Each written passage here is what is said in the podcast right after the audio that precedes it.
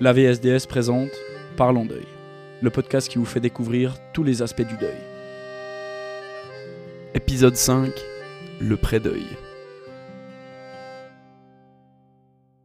Bienvenue dans ce nouvel épisode du podcast Parlons deuil. Alors le sujet d'aujourd'hui nous a été proposé par un auditeur, le pré-deuil. Alors Bien sûr, dans cet épisode, on va définir ce que c'est, le processus, les difficultés qui peuvent surgir, aussi l'accompagnement pendant le pré-deuil, et puis on va aussi traiter de nombreux autres aspects. Alors pour parler de ce sujet, j'accueille Esther Winch, présidente de l'AVSDS. Bonjour Esther. Bonjour. J'espère que vous allez bien aujourd'hui pour traiter de ce sujet avec moi. Alors on rentre directement dans le vif du sujet. Qu'est-ce que le pré-deuil? Alors, juste pour le dire en une phrase, le pré-deuil est le processus par lequel passe une personne qui va perdre un proche. D'accord, donc le proche est toujours vivant. Le proche est vivant, mais il est aussi mourant. Et puis en préparant cet épisode, vous m'avez aussi dit que le pré-deuil était différent du deuil anticipé. C'est quoi en, quelques mots les, les grandes différences? Il y a une grande différence, c'est que le deuil anticipé, c'est un deuil qui est complètement vécu avant que la personne meure. Donc le pré-deuil, c'est un deuil avant le deuil et le deuil anticipé, le deuil est déjà vécu avant la mort. D'accord, donc avec le pré-deuil, lors du décès de la personne, il y aura quand même encore un deuil. Voilà, c'est exactement ça. Alors on a parlé du, deuil blanc dans le précédent épisode, c'est bien sûr autre chose, j'invite nos auditeurs à aller écouter ou réécouter cet épisode, mais parfois les sujets semblent se croiser, alors dans quel cas est-ce que précisément c'est du pré-deuil et dans quel cas c'est du deuil blanc? Le deuil blanc, c'est vraiment le deuil de la personnalité, de la personne qui est toujours vivant, mais c'est plus la même personne. Et le pré-deuil, c'est le deuil avant le deuil, quand la personne est encore vivante, mais on sait qu'elle va mourir. Et qu'est-ce que le pré-deuil inclut que le, le deuil blanc n'inclut pas?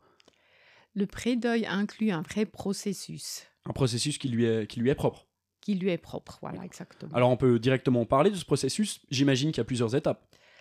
Alors, on parle peut-être pas forcément euh, d'étapes, mais plutôt un certain nombre de tâches d'adaptation. C'est un processus d'adaptation. Je peux peut-être vous lister un peu ces tâches euh, différentes. Oui, donc c'est pardon, c'est toutes des tâches qui sont faites en même temps. Donc c'est pas un premier point, deuxième point, troisième point. Oui. Mais des choses qui surviennent en même temps. Voilà, exactement. Très bien. Alors oui, si vous pouvez nous les lister. Alors il y a un point très important, c'est rester impliqué et proche du mourant.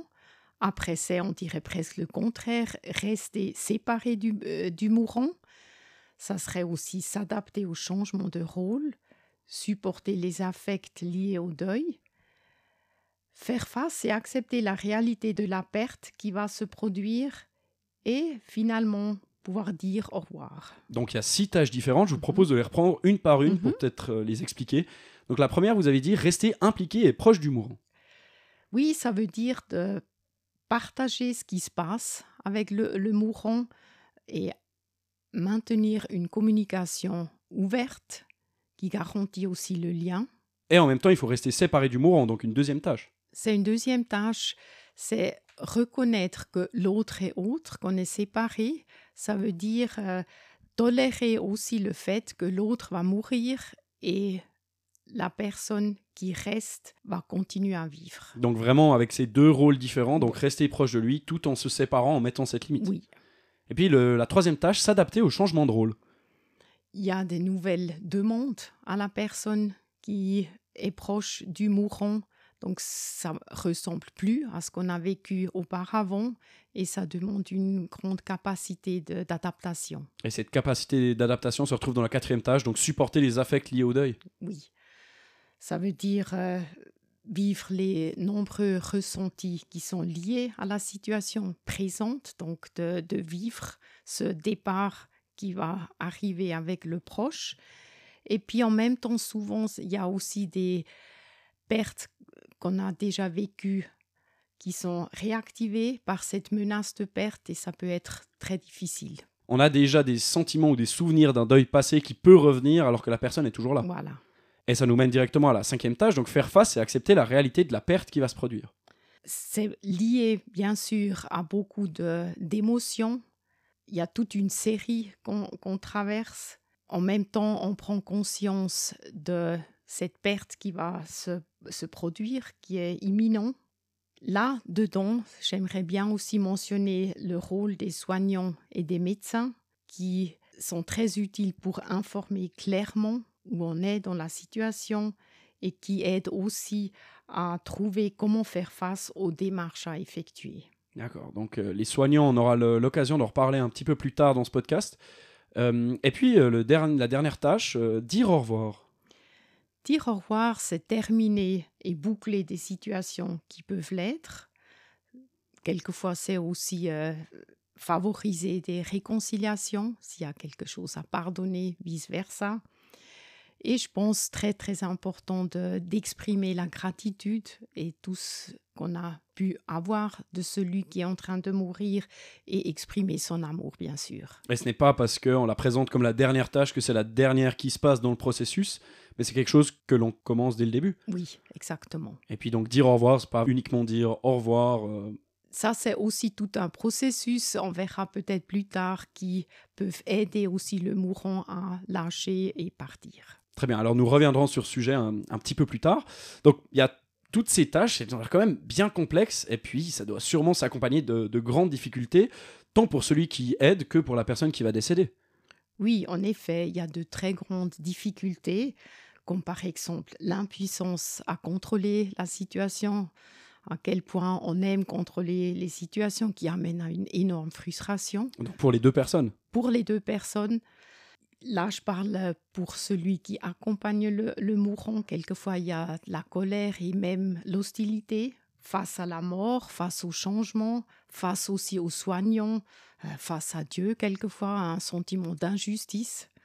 Est-ce qu'il n'y a pas aussi parfois un risque qu'on associe la personne qui va mourir à la mort même? Bon, on est bien sûr appelé à penser à sa propre mort, ce qui n'est pas toujours évident aussi dans cette situation-là. Dans les difficultés, j'aimerais aussi mentionner la déception à propos de tout ce qui ne se réalisera pas. Par exemple, on a peut-être eu des rêves en commun qu'on aurait bien aimé faire ensemble, que là, on se rend bien compte qu'il n'y aura pas. Il y a bien sûr aussi des peurs et des angoisses très réelles dans ce moment présent, mais aussi en pensant à l'avenir sans la personne, qui peuvent générer beaucoup d'angoisse. Et puis la culpabilité, toujours, elle est en rendez-vous sous des égards très différents. Donc tant pour l'accompagnant que pour la personne qui va mourir. Oui. Est-ce qu'il y a des aspects spécifiques, des difficultés justement pour le mourant? Je ne sais pas si on peut utiliser ce terme. Je pense que ça c'est très personnel.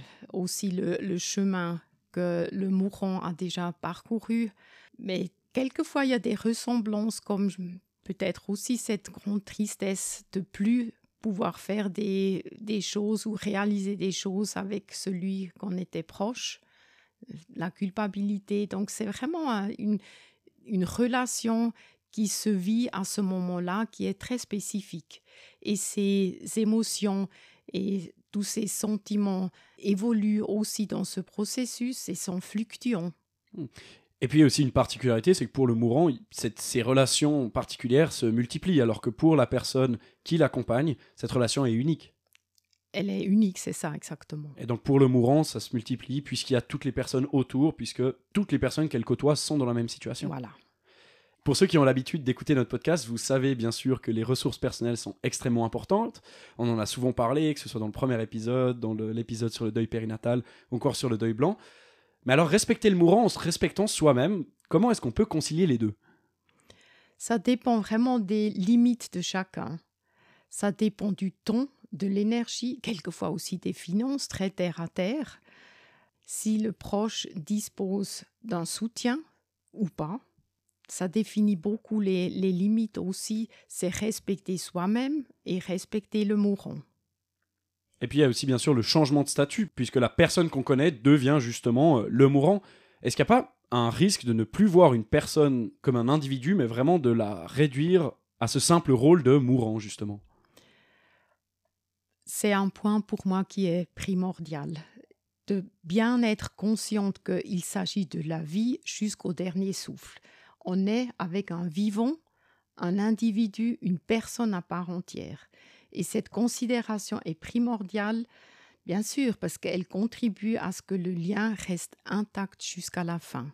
Donc le lien avec la personne subsiste et c'est justement, il faut toujours voir la personne comme un individu. Voilà, exactement. Et c'est ce qui lui permet de ne pas se sentir déjà mort. Oui.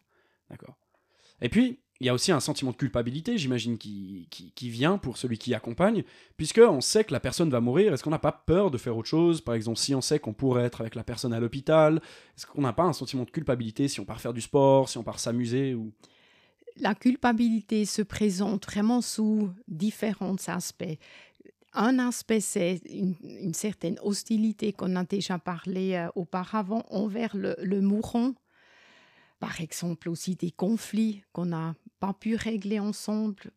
Et surtout, et puis ça c'est quelque chose que il y a beaucoup de silence autour, c'est ce désir que la fin arrive vite. D'où aussi ces questions qui sont souvent posées aux soignants, ça dure encore combien de temps? Finalement, c'est une question, quand est-ce que ma propre souffrance se termine enfin? Mais c'est pas qu'on se réjouit réellement de la mort de la personne. Pas du tout. Et c'est en grande partie ça qui crée ce sentiment de culpabilité? Oui, c'est vraiment, il y a ce point-là et puis les, les points de peut-être on a fait des, des choses qu'on regrette maintenant, qu'on est trop là, pas assez là. Euh, je crois que c'est indéfini cette liste. Et justement, si on parle d'être trop là, est-ce qu'il n'y a pas un risque de savoir qu'une personne va mourir et de passer trop de temps avec et peut-être de s'imposer à elle?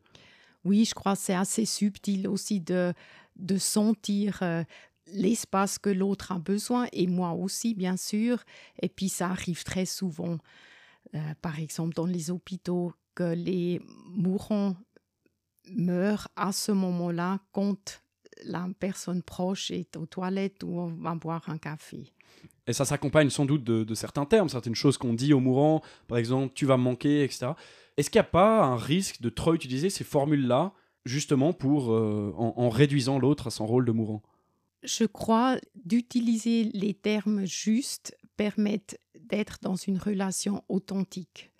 Je ne pense pas qu'on utilise trop les, les vraies expressions.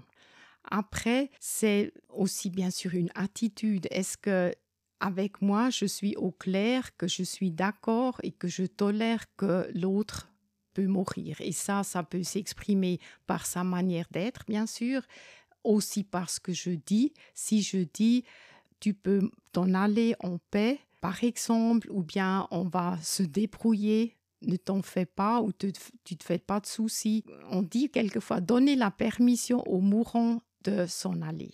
Et ça, ça implique justement de libérer de certaines tâches qu'il n'a soit pas pu accomplir, soit qu'il a l'impression de ne pas avoir pu faire. Voilà.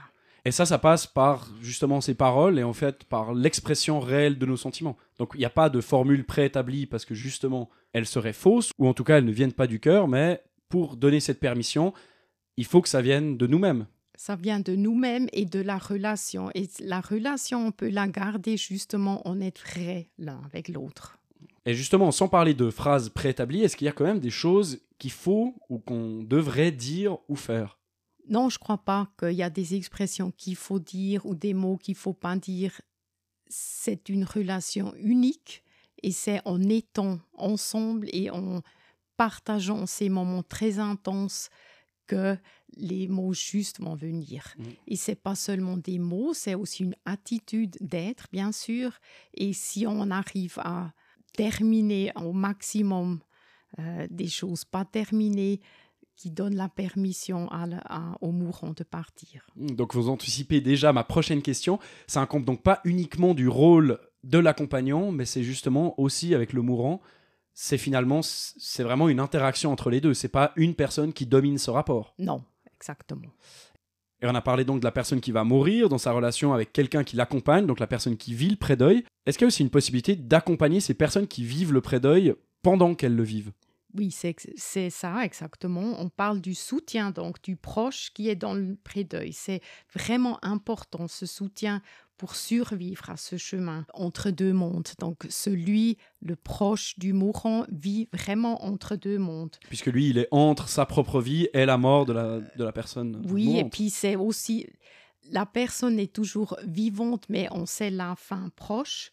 Et souvent, les proches du mourant perdent absolument la notion de temps et d'espace. Et dans cette phase-là, un soutien pour les proches et peut être très très efficace et important. Et quand vous parlez de soutien, vous parlez forcément d'un soutien professionnel ou ça peut aussi être un proche de cette personne? Ça peut être un proche, ça peut être aussi un soignant, ça peut être une, une personne qui est présente à ce moment-là. Et puis pour nos auditeurs, qu'est-ce que eux peuvent faire s'ils sont avec quelqu'un qui vit justement un pré-deuil? Alors c'est déjà normalisé et aussi légitimer le, ressenti de la famille et, et des proches. C'est quelquefois aussi juste redéfinir et valider les termes comme craquer, perdre le contrôle. Craquer n'a pas toujours euh, une très bonne presse, mais que là c'est absolument normal de craquer à un moment donné. Très aidant, c'est de transmettre le calme et la réassurance. Donc, euh, oui, ça va bien se passer. C'est pas donner un faux espoir, mais juste qu'on est là, qu'on n'est pas seul. Après, comme toujours, c'est d'offrir du soutien pratique parce que c'est très prenant aussi de, de temps.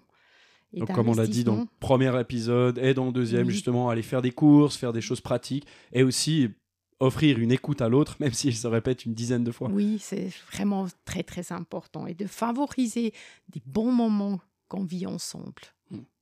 Et pour revenir maintenant sur la personne qui vit le pré-deuil, est-ce que c'est toujours quelqu'un de proche, typiquement ami ou famille, ou est-ce que ça peut aussi être juste quelqu'un qui voit souvent cette personne comme justement les soignants, les infirmiers, infirmières ou bien les médecins? Oui, il y a plein de monde que ça peut toucher, comme aussi des collègues de travail par exemple, des voisins, des membres d'un club de sport ou des camarades de classe, par exemple. Et puis, justement, précisément aussi tout le corps des soignants, mais ça peut aussi être une femme de ménage à l'hôpital, un physiothérapeute, euh, les gens qui sont en lien avec euh, le mourant. Ou le cuistot, par exemple, qui prépare les petits plats exprès pour les gens qui peuvent peut-être pas tout manger ou c'est plus possible de tout manger. Donc un nouveau sujet, bien sûr, extrêmement complexe. Euh, je vous propose qu'on traite ça dans un futur épisode de Parlant d'œil, peut-être justement avec, euh, avec un ou une invitée pour clarifier tout ça. C'est une très très bonne idée d'échanger avec un ou une soignante pour apprendre et approfondir euh, cette situation et ses difficultés. Très bien, alors nous ferons ça dans un futur épisode. Chers auditeurs, maintenant, vous savez déjà à quoi vous attendre. Euh, Esther Winch, présidente de l'AVSDS, est-ce que vous avez encore quelque chose à dire, une précision, quelque chose qu'on n'a pas bien expliqué pendant cet épisode? Alors j'aurais une très bonne adresse pour euh, être aidé et soutenu les malades et les proches. Là, je parle de palliatif suisse qui dispose dans chaque région euh, des professionnels allez sur leur site et trouvez votre région et de plus amples informations. Alors on vous mettra l'adresse de leur site internet euh, dans la description de ce podcast. N'hésitez pas à vous y rendre ou bien même à, à le partager si vous connaissez quelqu'un dans cette situation. Bien sûr, vous pouvez aussi partager euh, cet épisode, ce podcast. Euh, N'hésitez pas à vous abonner pour ne rater aucun des prochains épisodes. Euh, merci Esther Vinch d'avoir été là avec nous. Merci. Et pour vous, chers auditeurs, n'hésitez pas à écouter nos autres épisodes si ce n'est pas déjà fait à vous abonner, comme je l'ai déjà dit. Et puis, bien sûr, si vous avez un sujet dont vous aimeriez qu'on parle, comme c'était le cas aujourd'hui, n'hésitez pas à nous écrire, soit dans les appréciations du podcast, soit justement à notre adresse mail, podcastdeuil at gmail.com, tout en minuscule. Merci de nous avoir écoutés et je vous dis à très bientôt.